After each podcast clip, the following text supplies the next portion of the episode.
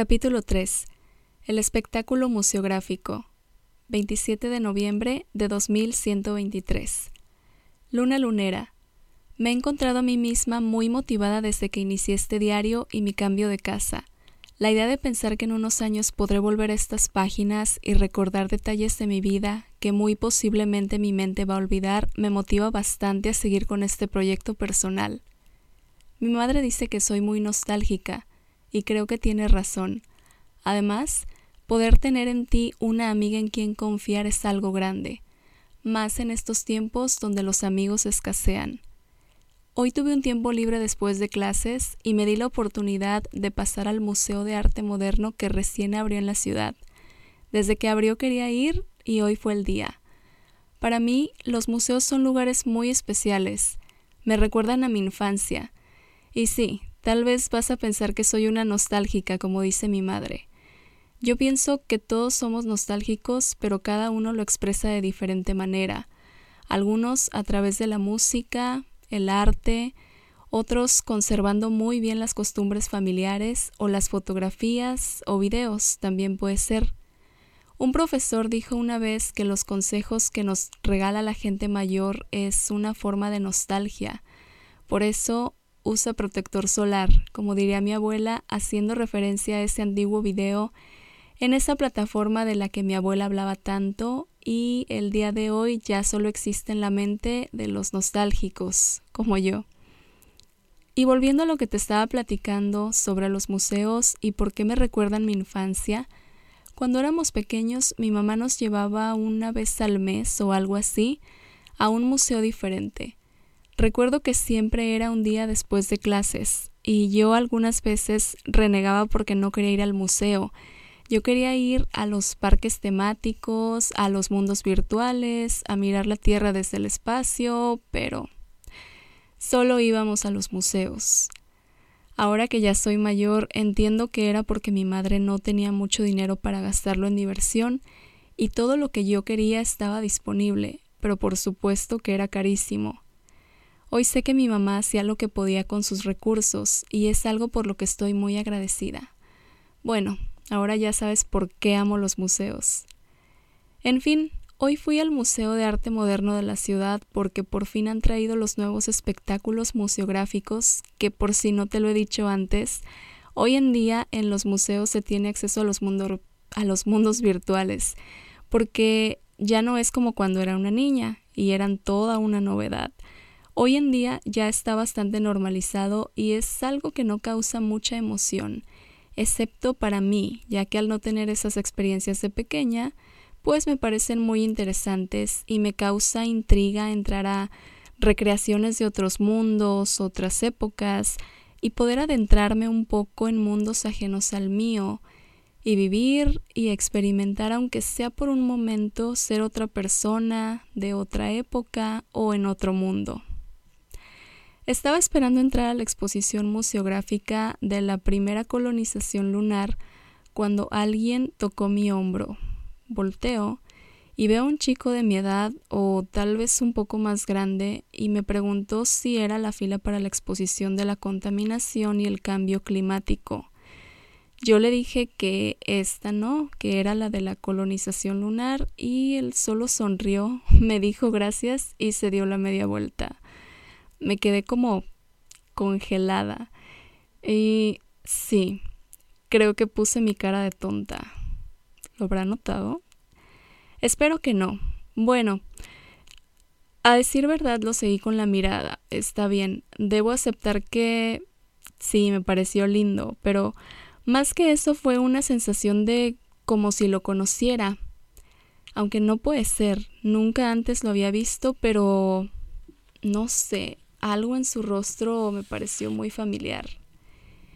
Y después de eso, mm, sí, me salí de la fila y me fui a buscar la exposición del cambio climático.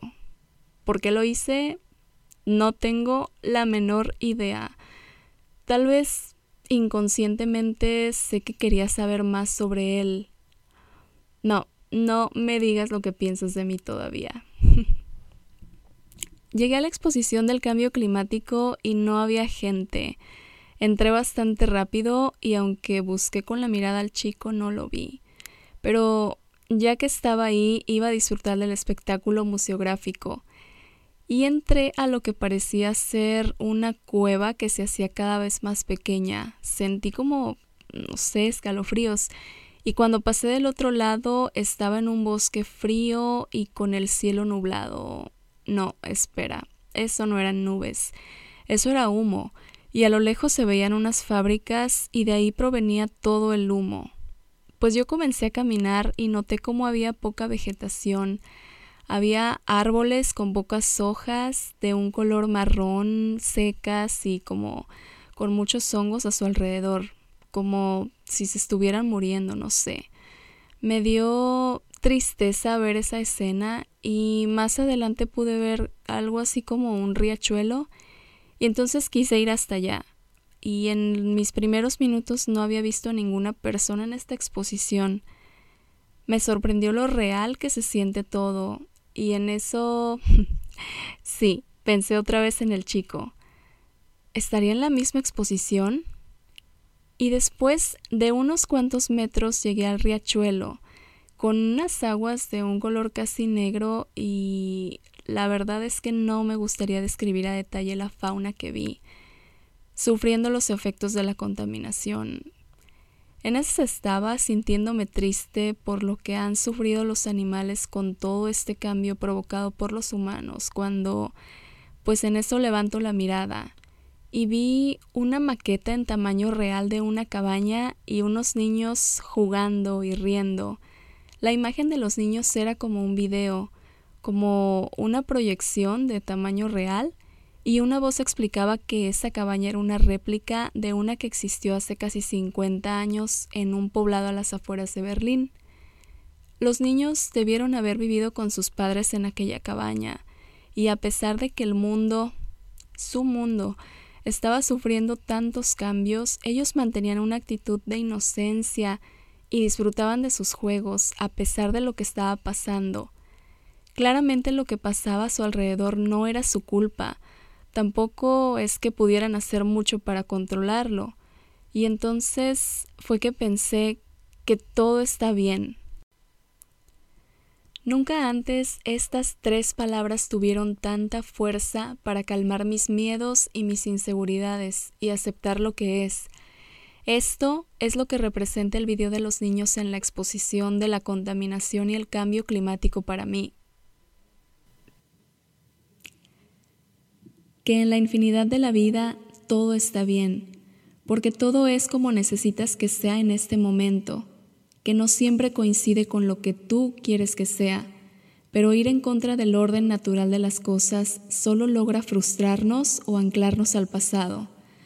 Tal vez la situación de los niños no fue la ideal, pero posiblemente es lo que necesitábamos como humanos para tomar conciencia de que somos responsables de cuidar al planeta y a las nuevas generaciones que necesitaban resiliencia para seguir avanzando, pero con una actitud mucho más consciente.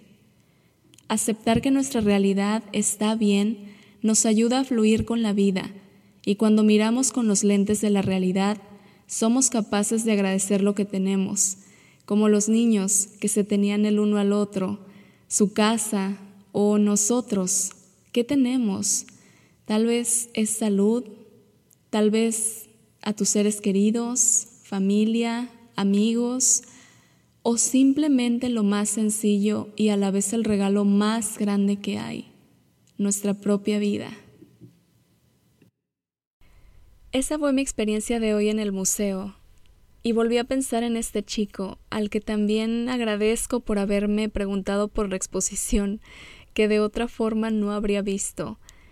De esto se trata la vida, de esto se forma la vida, experiencias que experimentamos por nuestra cuenta o que vivimos con la ayuda de los demás o la casualidad de otras personas. Aunque en mi corazón creo que las casualidades no existen.